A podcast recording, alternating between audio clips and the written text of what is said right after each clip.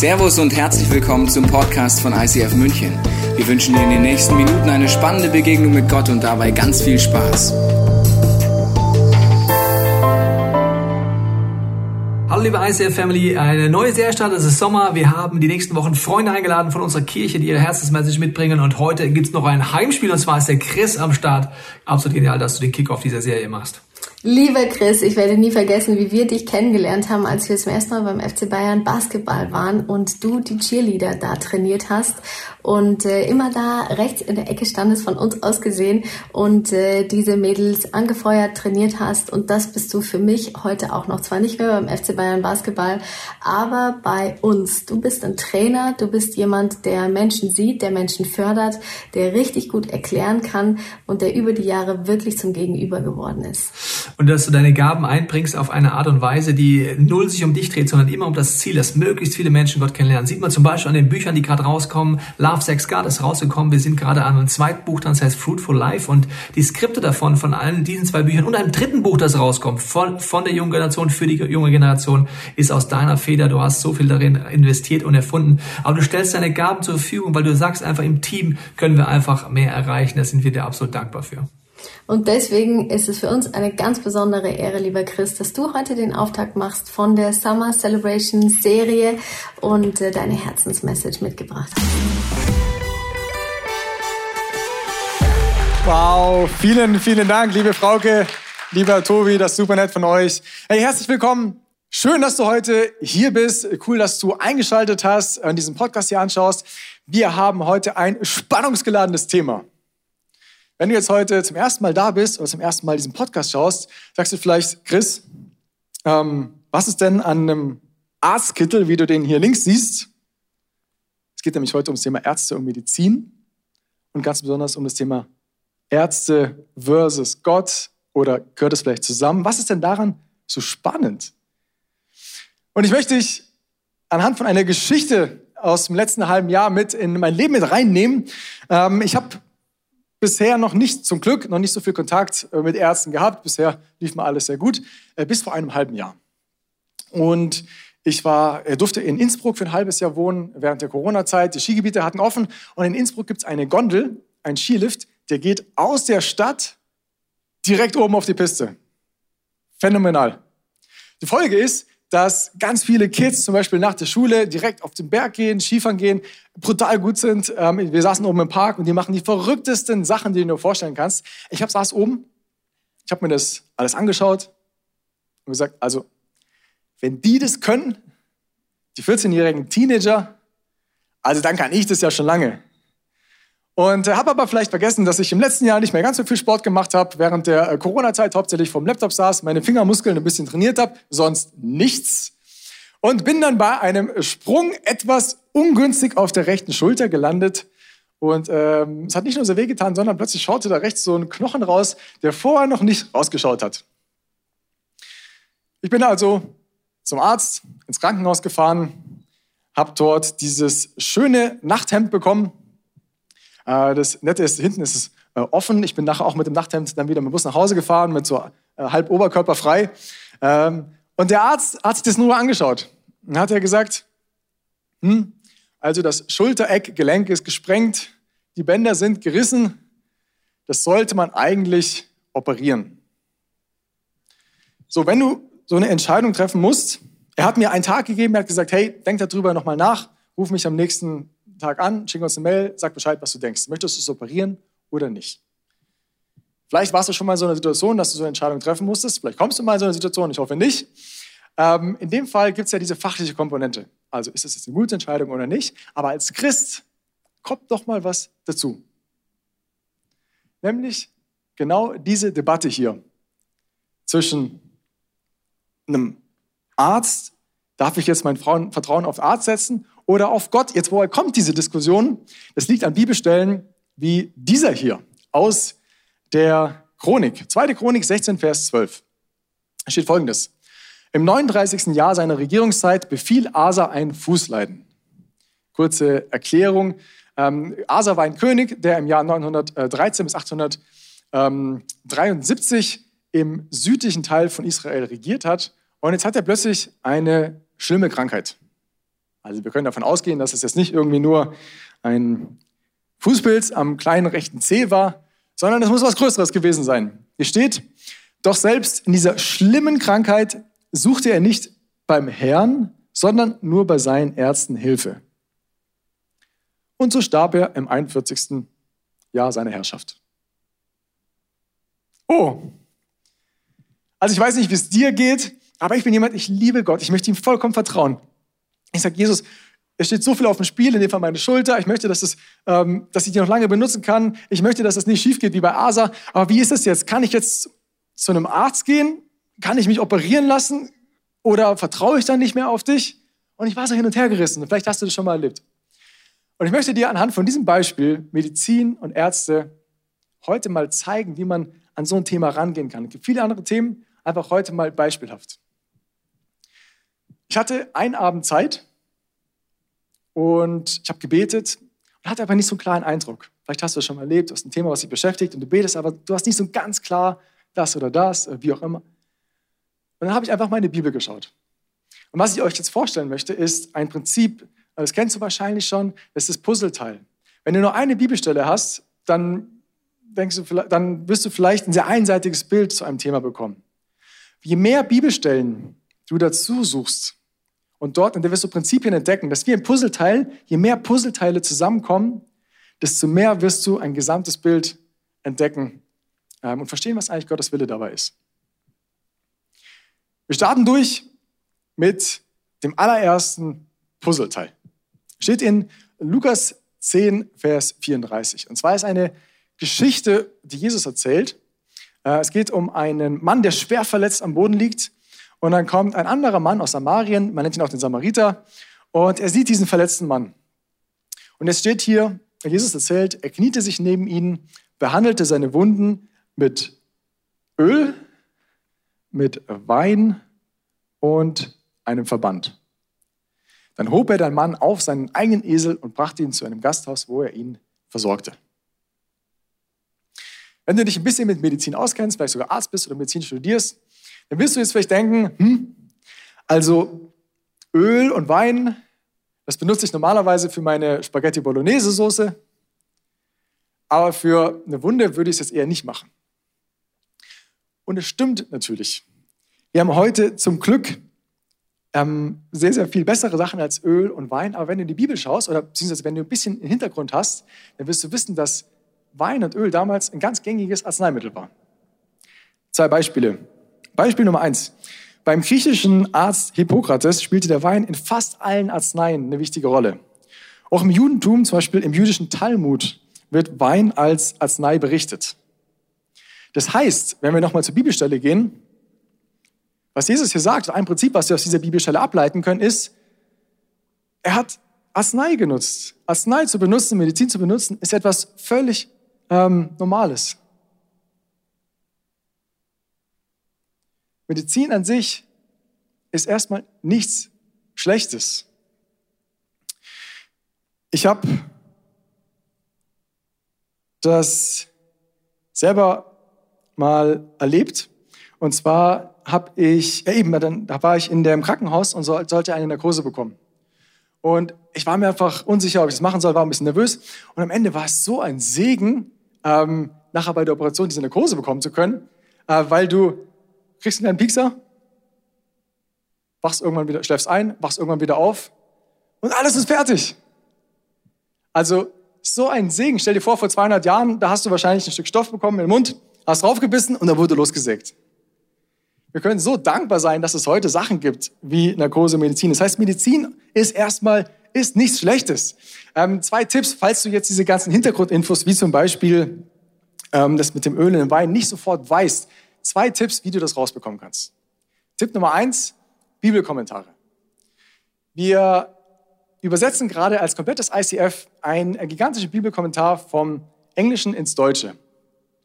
Ähm, in dem Bibelkommentar findest du ganz viele Hintergrundinfos. Und falls dich das interessiert, schau einfach mal auf unsere Webseite icfmünchen.de äh, und dann Bibelkommentar. Und dort kannst du dich einklinken, falls du gut Englisch kannst. Schreib einfach dort mal eine Mail, du wirst auch Kontaktinformationen finden. Klink dich mit ein, du wirst super viel entdecken. Oder probier diesen Bibelkommentar in Doing Word einfach mal aus, wenn du eine Bibelstelle hast wie die hier, die du vielleicht nicht sofort verstehen solltest.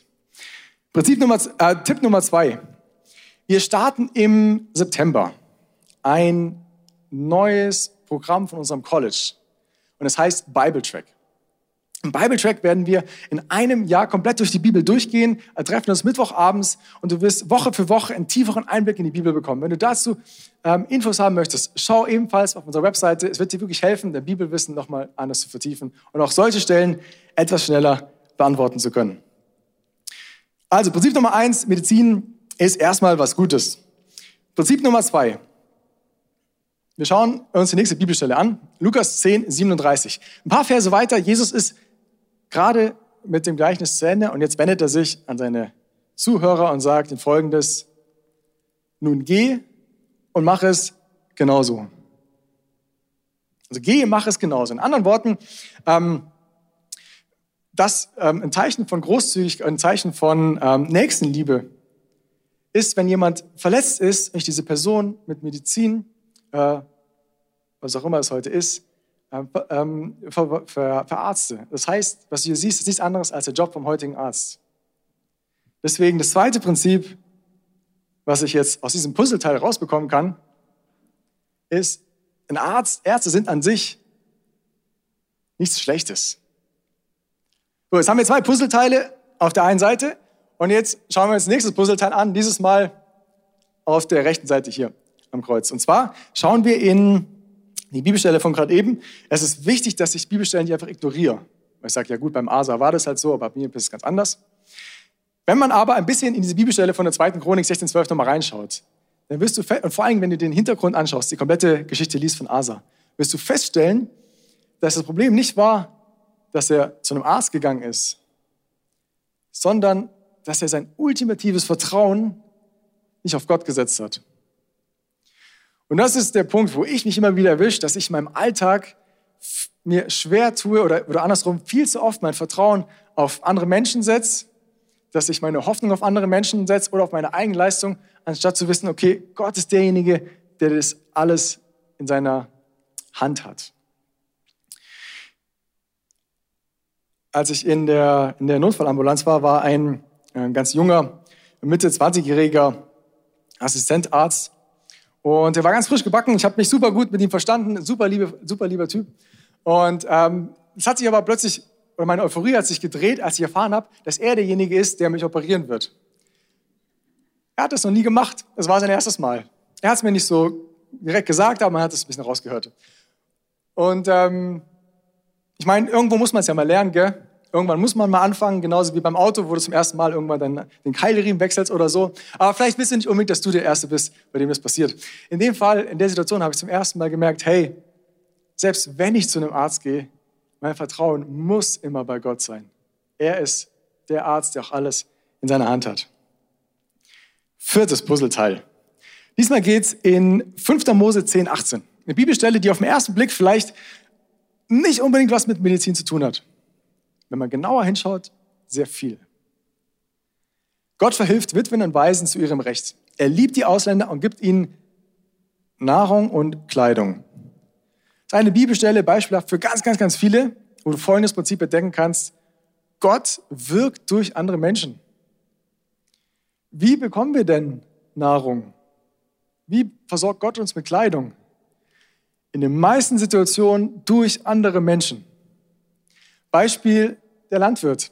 Gott ist mein ultimativer Versorger. Er ist derjenige, wo ich weiß, ähm, er hat alles in seiner Hand. Selbst wenn Lieferketten zusammenbrechen, er ist derjenige, der mich ultimativ versorgt. Und gleichzeitig weiß ich, dass Gott Landwirte benutzt, dass er Bauern benutzt, dass er den Bäcker benutzt, ähm, um uns mit Nahrungsmitteln zu versorgen. Und ich brauche kein schlechtes Gewissen zu haben, wenn ich in den Supermarkt gehe. Aber witzigerweise passiert uns das ganz oft bei Ärzten.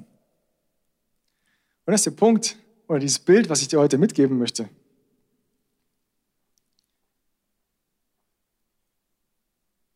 Es ist nicht ein Entweder-Oder, sondern wichtig ist, dass mein ultimatives Vertrauen, meine ultimative Hoffnung immer auf Gott gesetzt ist. Aber dass ich Gott auch offen lasse und dass ich Gott weiß, Gott benutzt Mediziner, er benutzt Ärzte, er benutzt Arznei, um uns zu helfen, um Wunden zu heilen. Wir haben in unserer Kirche haben wir einige Menschen, die im Bereich Medizinforschung arbeiten, die ähm, auf den Knien oft beten und sagen, Heiliger Geist, bitte schenk mir einfach geniale Ideen, wie ich ein Arzneimittel entwickeln kann, das den Menschen so viel Leid nimmt. Ähm, vielleicht auch gute Ideen, um einen Impfstoff zu entwickeln, der Menschen einfach Leid nimmt, damit ähm, Menschen nicht, nicht sofort sterben, sondern einfach länger leben können noch und es ihnen besser geht oder Krankheiten sogar wieder geheilt werden können. Und wir haben auch Ärzte in unserer Kirche, die äh, Jesus lieben. Und einen davon darf ich euch heute vorstellen. Es ist mir eine große Ehre, dass er da ist. Ähm, sein Name ist Dr. Harald Fauser. Bitte begrüßt ihn mit einem großen Applaus.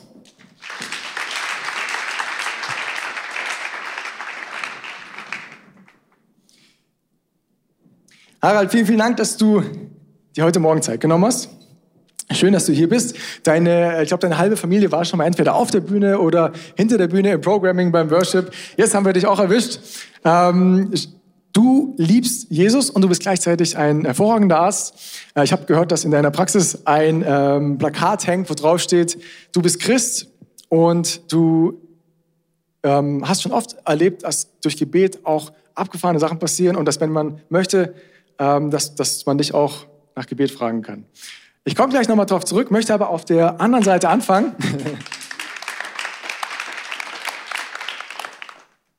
und ähm, erstmal auf der anderen Seite anfangen und fragen, wo hast du erlebt, dass Medizin ein Segen für die Menschen ist, dass Gott uns durch das Wissen von Medizin beschenkt hat?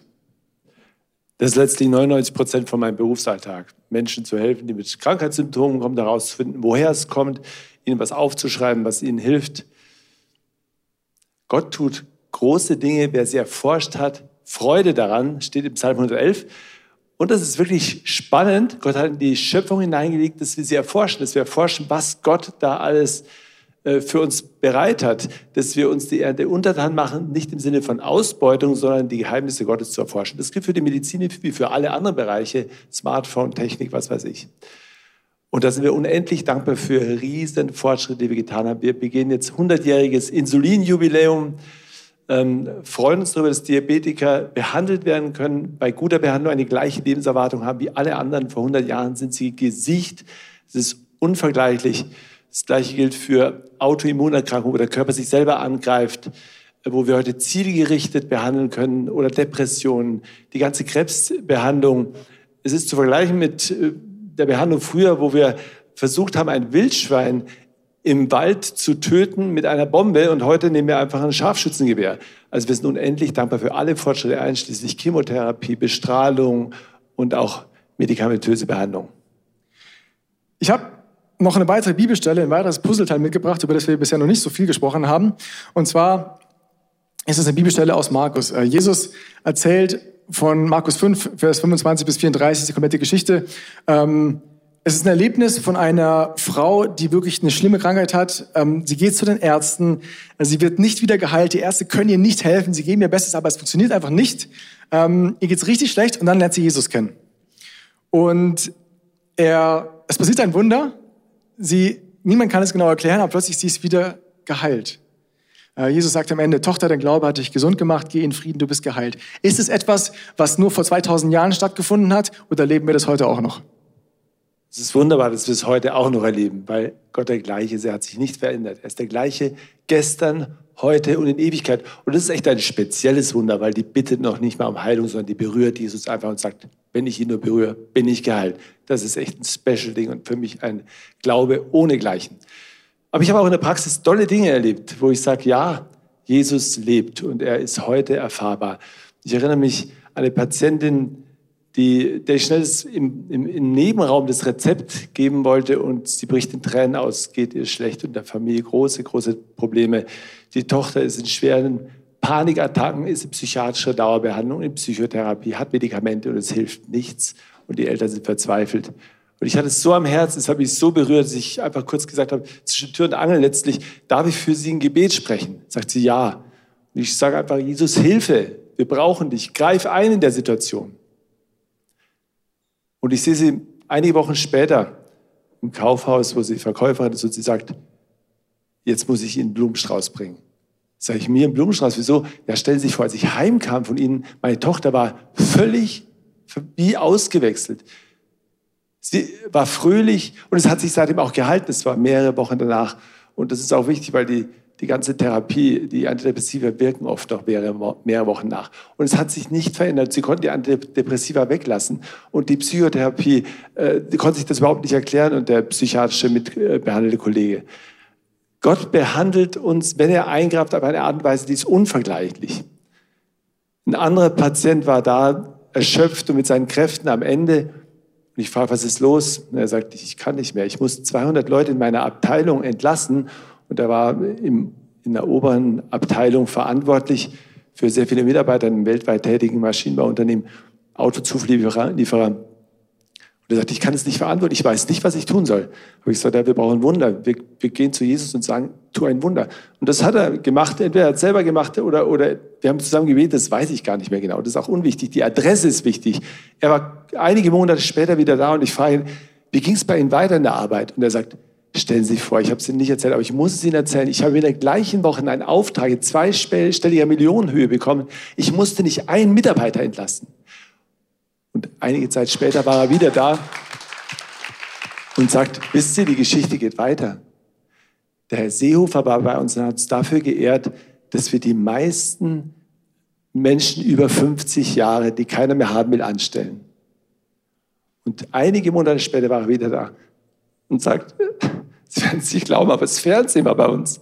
Wir stellen die meisten Behinderten in Bayern ein. Für Menschen unmöglich. Der Mann war am Ende und wir haben auf der Erde keine Lösung gehabt. Aber Gott hat im Himmel vorgesorgt.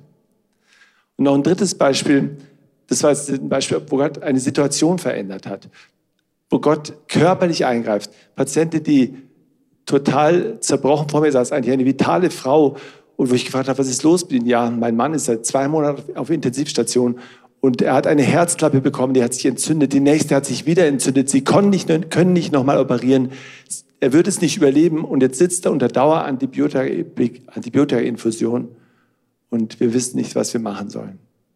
Sag ich, darf ich ein Gebet für Sie sprechen? Wir brauchen ein Wunder, wir haben alles gemacht, es war alles richtig, aber wir sind nicht allmächtig. Hat sie gesagt, nee, mit Gebet habe ich nichts am Hut. Habe ich gesagt, das ist völlig in Ordnung. Ich bete für mich, wenn es Ihnen recht ist. Das können Sie ja machen. Und kurz Zeit später war sie nochmal da zur Vorstellung. Ich wollte wissen, wie es ihr Blutdruck geht. Und ich sage natürlich als erstes, wie geht's euch daheim? Sagt sie, ja, Sie werden es nicht glauben, mein Mann ist entlassen worden. Er ist daheim. Die Entzündungswerte haben sich normalisiert. Die Antibiotika konnte ähm, auf Tabletten umgestellt bekommen. Es geht ihm gut. Und habe ich gesagt, ja, Sie wissen warum. Das waren nicht die Medikamente. Ja, ich weiß. Beten Sie weiter. Und doch, und das muss man immer dazu sagen, es gibt viele Dinge, wo wir viel Leiden mit durchleben, keine Antwort haben, keine schnelle Lösung haben, unerhörte Gebete haben. Aber wir gehen wie Kinder zum Vater und holen uns das, was ein Vater für seine Kinder hat, gute Gaben und bleiben dran, bis wir Dinge erleben. Wow, Harald, vielen, vielen Dank, ähm, dass du uns so ehrlich und offen in deinen Alltag mit reinnimmst. Ähm, du bist für mich eine Inspiration, was das bedeutet, ähm, im Alltag äh, deinen Glauben zu leben, keine Angst zu haben, da furchtlos zu sein. Deswegen nochmal bitte einen kleinen, großen Applaus für dich.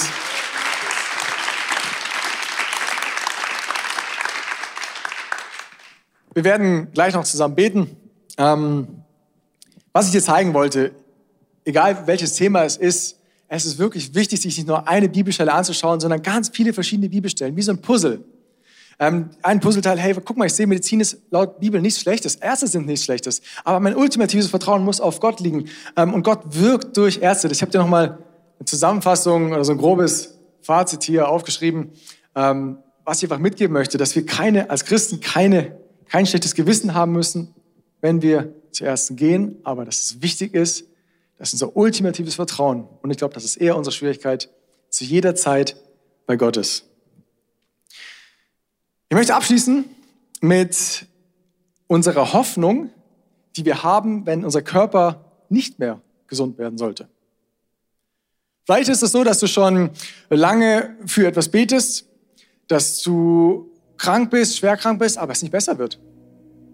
Vielleicht ist es so, dass du zu so vielen Ärzten gegangen sind, wir haben in München Top-Ärzte und sie, trotzdem konnten sie dir nicht helfen. Vielleicht ist es so, dass du eine Krankheit hast, die ja nicht besser, sondern eher schlimmer wird und du merkst, dein Körper baut nach und nach ab. Wenn wir ganz ehrlich sind, ist jeder von uns genau in dieser Situation. Man merkt schon erstaunlich früh, mit 20, 30 Jahren, dass unser Körper nach und nach abbaut. Die Augen werden schlechter, die Haare werden weniger. Ähm, vielleicht hast du mal einen Unfall gehabt und plötzlich, seit du einen Bandscheibenvorfall hast, geht alles nicht mehr so gut, manche Sportarten funktionieren nicht mehr. Und du kannst diese Tatsache natürlich irgendwie so ein bisschen zur Seite schieben, versuchen zu ignorieren. Aber je älter du wirst, desto mehr wird dich diese Tatsache eines Tages einholen. Und sie wird, wenn das Leben alles ist, was wir haben, wird sie dir all deine Lebensfreude nehmen. Und genau hier ist diese gute Nachricht vom Kreuz.